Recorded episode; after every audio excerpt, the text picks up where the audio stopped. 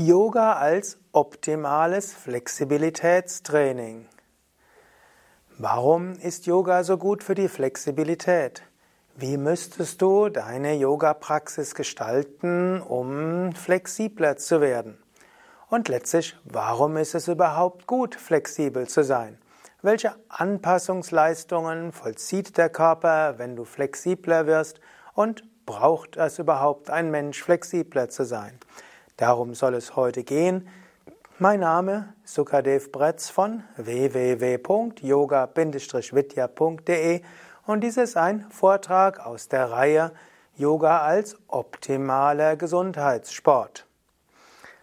Flexibilität ist eine der vier ja, Fertigkeiten, die durch Sport trainiert werden sollen. Ich hatte bei den letzten Malen gesprochen über Ausdauer, und Ausdauertraining, Muskelkraft und Muskelkrafttraining. Heute soll es um Flexibilität und Flexibilitätstraining gehen und danach im nächsten Vortrag soll es gehen über Koordination und Koordinationstraining. Zunächst einmal, was ist Flexibilität? Von was ist Flexibilität eine Funktion? Und wozu Flexibilität? Danach möchte ich sprechen über optimaler Trainingsreiz für Flexibilität vom Standpunkt der Sportmedizin, der sportlichen Trainingslehre und die Regenerationszeit und aber auch die Anpassungsleistungen, die der Körper erbringt, um Flexibilität zu erhöhen. Und danach geht es um Konsequenzen für die Yoga-Praxis. Zunächst, was ist überhaupt Flexibilität?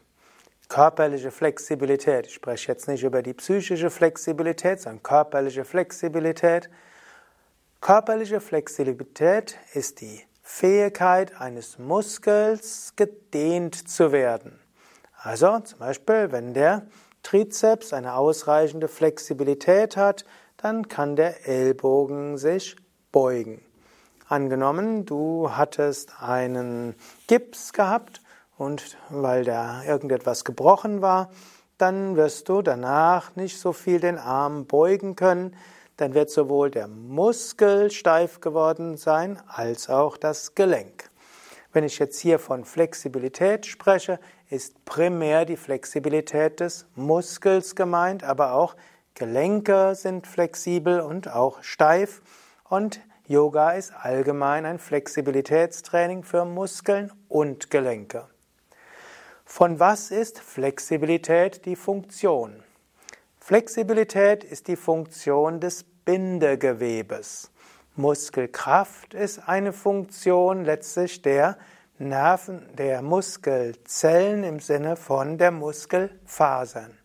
Ich möchte das kurz zeigen am Schaubild des Muskels, falls du das als Video siehst, ansonsten musst du dir das geistig vorstellen. Ein Muskel hat grundsätzlich zwei Arten von Zellen, die sogenannten Muskelfasern. Diese Muskelfasern können sich zusammenziehen. Die Fähigkeit der Muskelfasern, sich zusammenzuziehen, wird dann als Muskelkraft bezeichnet. Und der Muskel hat auch Bindegewebe. Und das Bindegewebe gibt es zum einen als Bindegewebshülle um den ganzen Muskel, aber es gibt auch Bindegewebe um jedes Muskelfaserbündel und Bindegewebe durchzieht sogar die Muskelfaserbündel. Die ganzen Muskel, die, das ganze Bindegewebe geht zum Ende zusammen und bei vielen der Muskeln enden die in einer Sehne und diese Sehne geht dann an einen Knochen. Und die Muskelfasern sind letztlich innerhalb dieses Bindegewebes. Und die, die, dieses Bindegewebe selbst bestimmt die Flexibilität des Muskels. Im Grunde wenn man die Muskelfasern allein nehmen würde, ohne Bindegewebe, könnte man sie erst auseinanderziehen sehr lang und irgendwann würden sie auseinandergehen und reißen. Muskelfasern selbst sind nicht verantwortlich für die Flexibilität oder die Steifheit, was verantwortlich ist für die Flexibilität oder die Steifheit eines Muskels, sind die Bindegewebe oder ist das Bindegewebe des Muskels. Genauso auch, es gibt bestimmte Bänder und die Bänder verbinden Knochen zu Knochen, Sehnen verbindet Muskel mit Knochen. Und so gibt es Bänder, die um die verschiedenen Gelenke sind und die dafür sorgen, dass das Gelenk äh, fest ist. Und diese Bänder müssen zum einen stark sein, zum anderen müssen sie auch flexibel sein. Also sie müssen eine gewisse Grundfestigkeit haben zur Verletzungsvorbeugung und zu verhindern, dass es zu einer Luxation kommt, also zum Beispiel Auskugeln der Schultern. Sie müssen aber auch flexibel sein, damit Bewegung möglich ist. Wenn jetzt äh, ein Gelenk steif ist, kann das sein, dass dort die dass dort die Bänder steif sind. Es kann auch sein, dass der Muskel drumherum steif ist. Also zum Beispiel im Handgelenk, wenn du dein Handgelenk nicht bewegen kannst, sind es oft eher die Bänder. Wenn du dagegen nicht richtig in die Vorwärtsbeuge gehen kannst, dann ist es mehr das Bindegewebe der Muskeln an der Rückseite der Beine und des Gesäßes. Und somit ist die Flexibilität eine Funktion des Bindegewebes. Jetzt wozu überhaupt Flexibilität? Warum Flexibilitätstraining?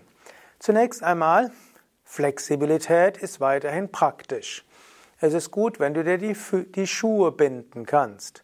Und so paradox das für dich klingt, Menschen, die im Erwachsenenalter Dehnübungen gemacht haben, können auch eher in ihren 70ern und 80ern und 90ern selbstständig ihre Schuhe binden oder auch selbstständig ihre Zehennägel schneiden. Es ist also langfristig gesehen etwas sehr Praktisches, seine Flexibilität zu trainieren. Auch für vieles andere ist es leichter, zum Beispiel Dinge oben zu holen, wenn du flexibel bist. Auch zum Beispiel Frozen Shoulder Syndrom und andere Dinge kommen seltener, wenn du an einer Flexibilität gearbeitet hast. In diesem Sinne, viele Steifheit, die im Alter kommt, kommt erst später und nicht so stark, wenn du in Jugend oder mittlerem Alter Flexibilitätstraining geübt hast. Und so sind wir auch schon gleich beim nächsten. Flexibilitätstraining ist gut für die Gelenke. Für gesunde Gelenke brauchst du auch flexible Muskeln und flexible Bänder. Wenn du also langfristig weniger Gelenkprobleme haben willst, wenn du langfristiger weniger Gelenkschmerzen haben willst und auch deine Selbstständigkeit behalten willst, ist es wichtig, schon im mittleren Alter an der Flexibilität zu arbeiten. Als nächstes Verletzungsgefahr. Wenn du flexiblere Muskeln hast, sinkt die Verletzungsgefahr. Übrigens, das hatte ich bei dem Vortrag über Muskelkraft etwas vergessen. Auch hier gilt, wenn du stärkere Muskeln hast, ist die Verletzungsgefahr niedriger, wenn du zum Beispiel stürzt oder irgendwo jemand anderes ne, dich in eine schwierige Situation bringt. Und hier gilt auch, ein bewusstes Training für Flexibilität reduziert die Verletzungsgefahr, auch wenn du mal stürzt, reduziert auch die Sturzgefahr, wenn du mal angerempelt bist oder etwas passiert. Nächster Grund für Flexibilität ist die sind die Venen und die Arterien. Wenn du Flexibilität trainierst, dann dehnst du ja den entsprechenden Muskel. Du dehnst aber nicht nur die Muskeln, sondern du dehnst aber auch die Arterien und die Venen.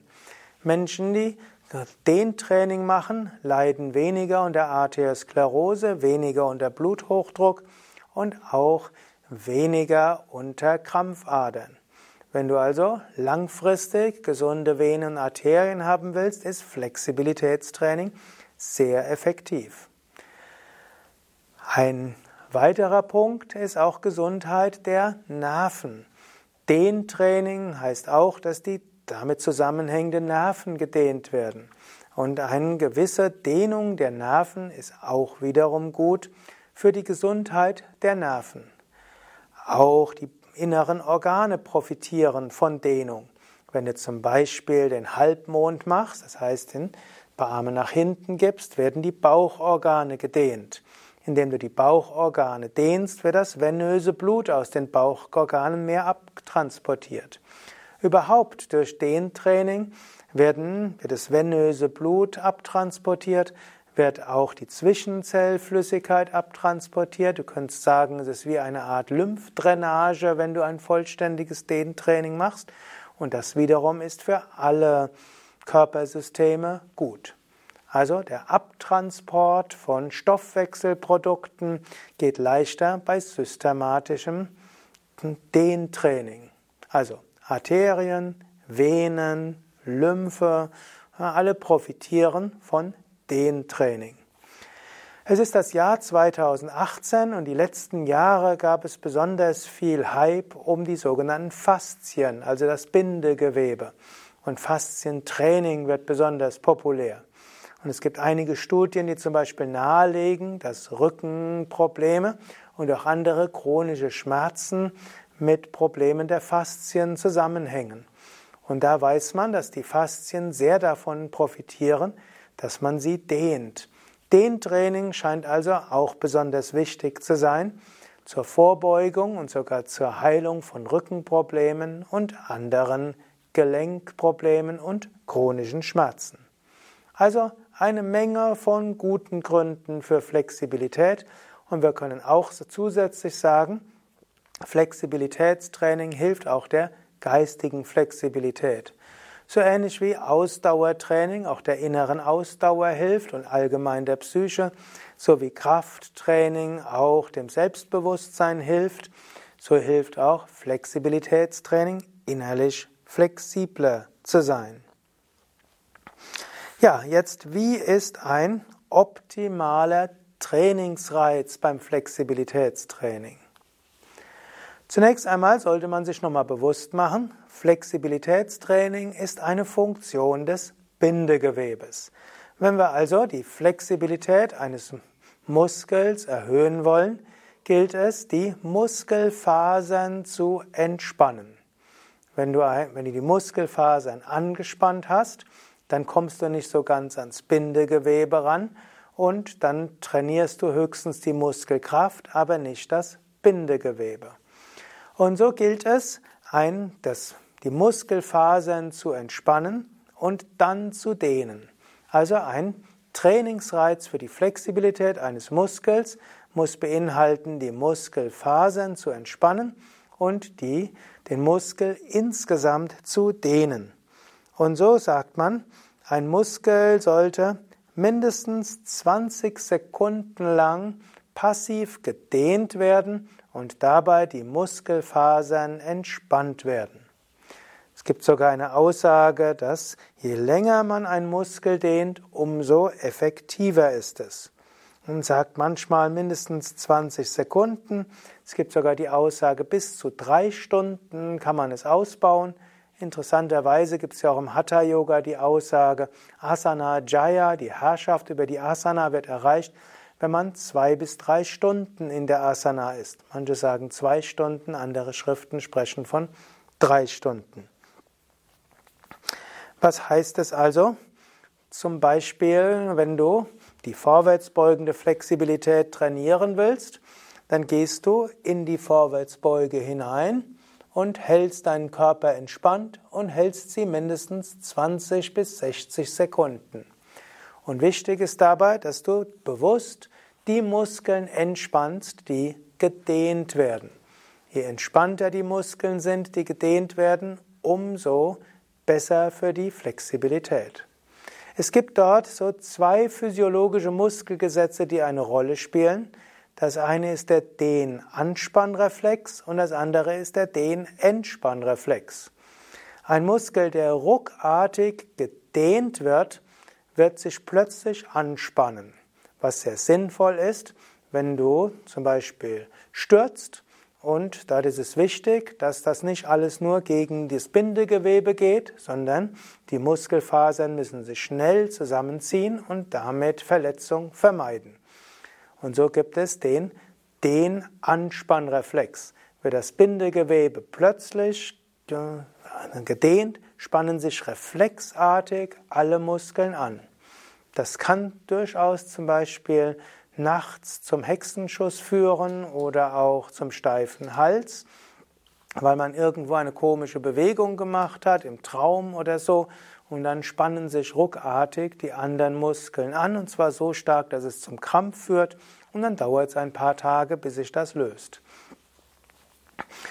Wenn du jetzt Hatha Yoga übst, gerade als Anfänger, ist es wichtig, dass du ganz bewusst und entspannt in die Übung hineingehst.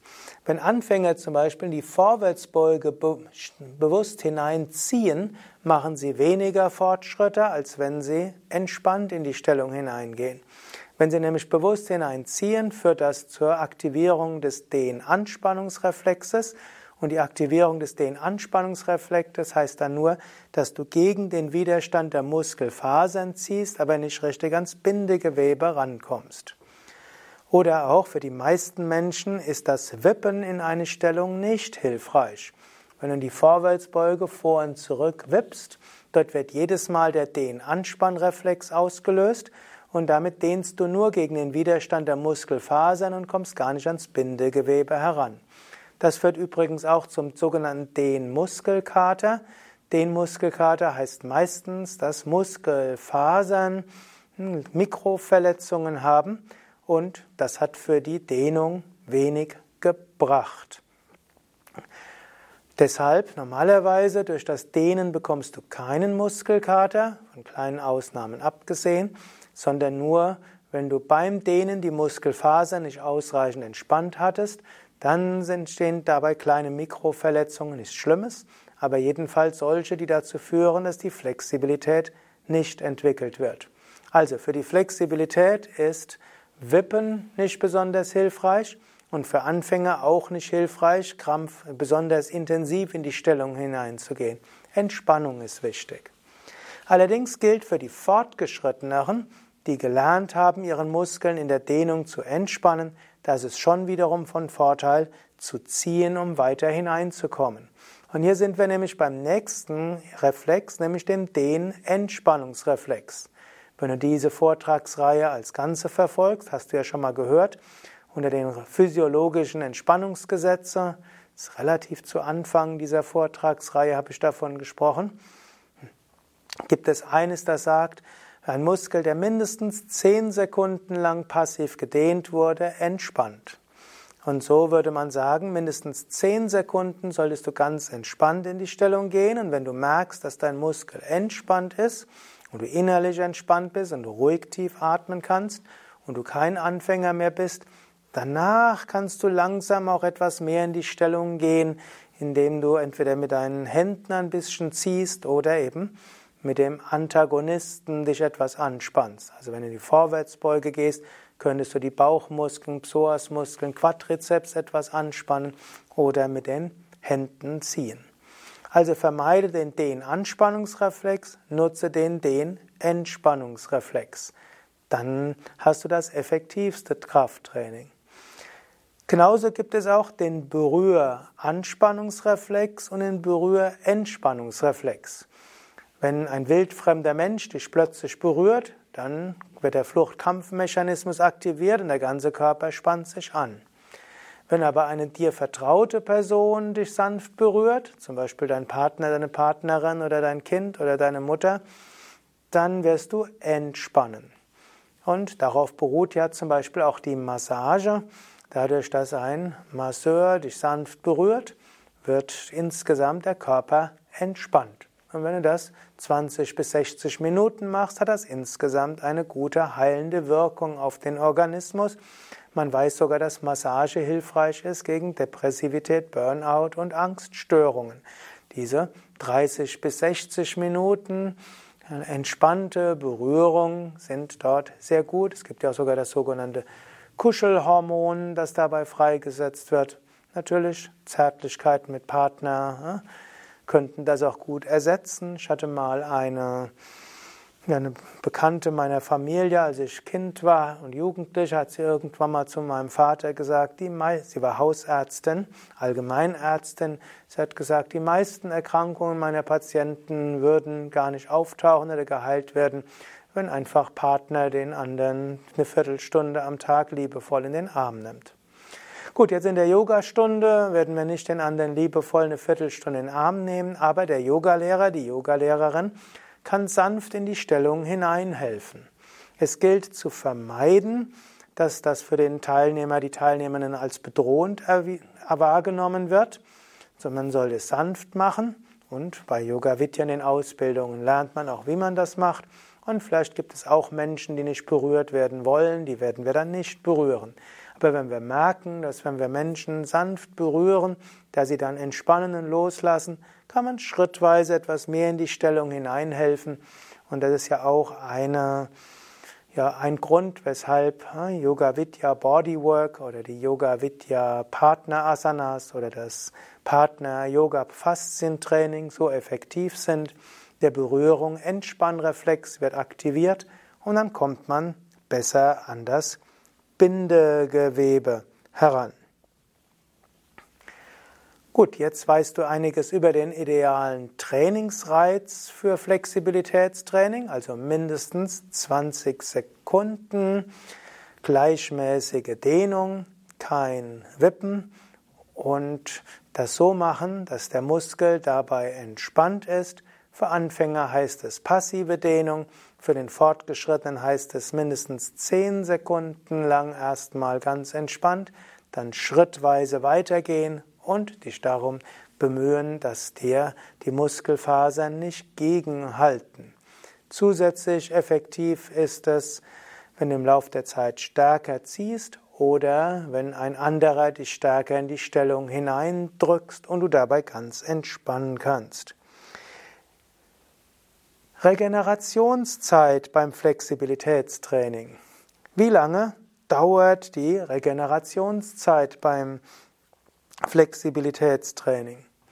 Die Regenerationszeit beim Flexibilitätstraining ist sehr individuell. Es gibt Menschen, die haben einen halben Tag Regenerationszeit und manche haben bis zu zwei Tage Regenerationszeit. Was heißen soll, Manche Menschen machen die schnellsten Fortschritte, wenn sie zweimal am Tag üben. Manche machen die schnellsten Fortschritte, wenn sie nur jeden zweiten oder dritten Tag den gleiche Muskelgruppe dehnen. Und wie kriegst du das am besten raus? Du kannst ja mal ausprobieren. Angenommen, du übst morgens intensiv die Vorwärtsbeuge, dann probiere am nächsten Nachmittag nochmal intensiv die Vorwärtsbeuge und am nächsten Morgen nochmal. Wenn du feststellst, dass du am nächsten Morgen nicht flexibler bist, sondern steifer bist, dann hast du deine Regenerationszeit nicht beachtet. Und dann kannst du es eventuell auf einmal am Tag oder zweimal am Tag reduzieren.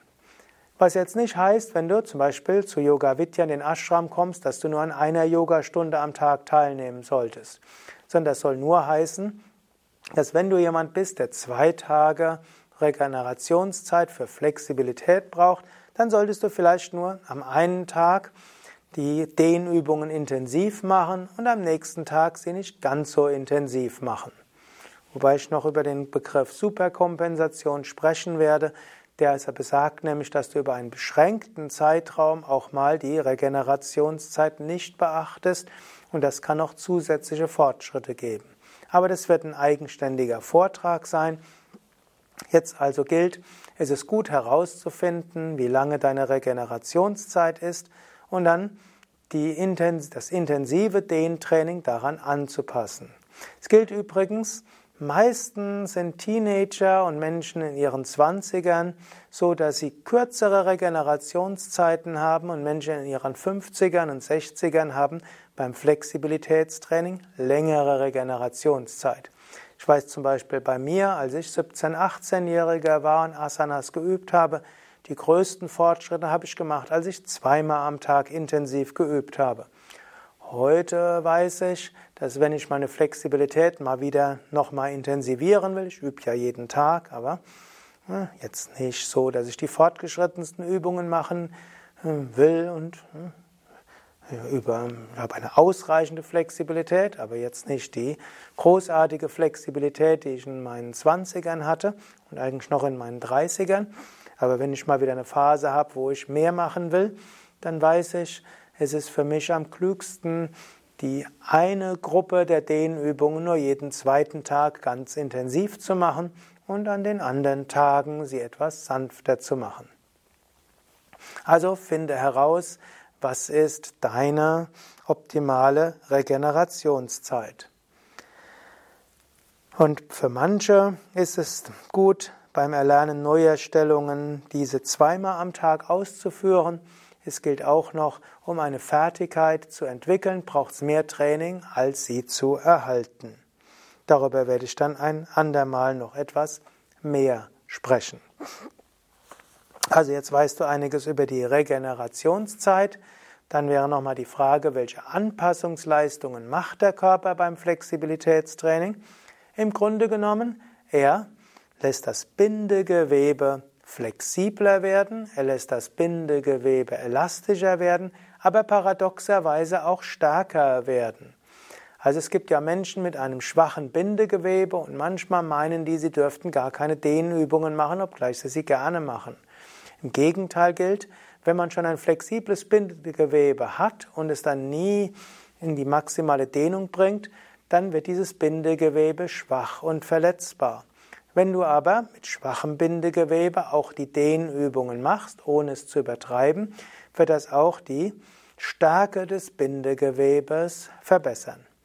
Bindegewebe hat auch Schmerzrezeptoren und Bindegewebstraining heißt auch, dass Muskeln und Gelenke weniger schmerzen. Daher Flexibilitätstraining führt auch dazu, dass die Nerven im und um Bindegewebe herum besser funktionieren und nicht fehlerhafte Schmerzsignale schicken. Was heißt das vom Standpunkt des Yoga? Zunächst einmal können wir sagen, Yoga ist das optimale Flexibilitätstraining schlechthin. Man kann sagen, es gibt kein besseres Flexibilitätstraining als Yoga. Yoga besteht eben aus längerem Halten der Stellungen. Yoga besteht daraus, dass man lernt dabei entspannt und bewusst zu sein. Und im Yoga kann man den, den Entspannreflex optimal ausnutzen. Wenn du noch weiter vorankommen willst, gilt übrigens auch von der Reihenfolge her, ist gut, erst Kreislauftraining, weil es den Körper erwärmt, dann Krafttraining, weil es noch weiter erwärmt und dann Flexibilitätstraining. Allerdings gilt auch, für effektives Flexibilitätstraining darfst du nicht vorher Maximalkrafttraining gemacht haben, sondern sanftes Krafttraining. Auch noch gilt für die Flexibilität gerade in den Beinen ist es gut, vorher die Umkehrstellungen gemacht zu haben, weil so auch das venöse Blut aus den Beinen und den Bauchorganen ab, abgeflossen ist, Zwischenzellflüssigkeit abgeflossen ist. Und auch das führt dazu, dass anschließend das Dehntraining für die Beine sowohl vorwärts wie auch rückbeugend besonders effektiv ist. Ja, soweit für heute, soweit zum Flexibilitätstraining.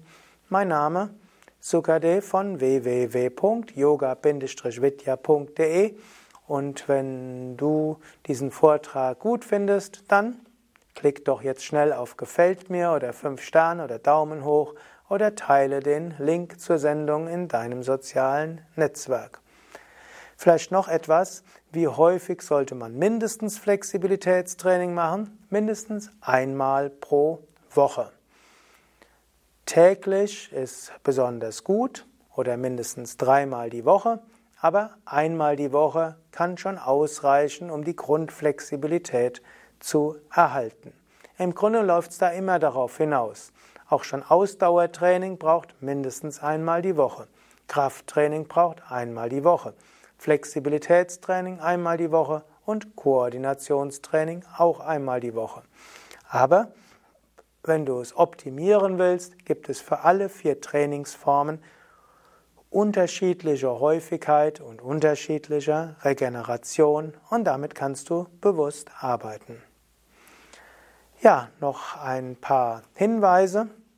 Ich hatte schon erzählt, dass es so etwas wie Superkompensation gibt. Du kannst über einen geringeren Zeitraum, zum Beispiel eine Woche oder bis zu vier Wochen, auch die Regenerationszeit mal unterschreiten, insbesondere wenn du nicht mehr Anfänger bist. Und das kann dann im Sinne einer Superkompensation dazu führen, dass der Körper danach besonders gute Anpassungsleistungen hat. Das ist etwas, was zum Beispiel Teilnehmende unserer Asana-Intensivwochen besonders erleben oder auch Teilnehmende unserer vierwöchigen Yogalehrer-Intensivausbildung. Darüber ein andermal mehr.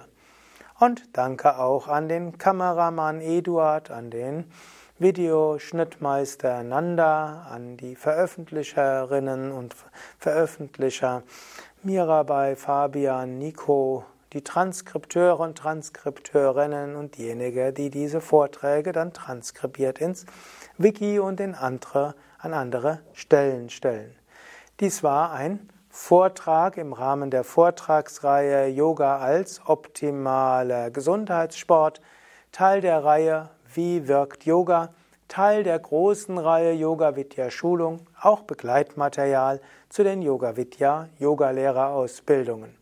Alle Informationen auf www.yoga-vidya.de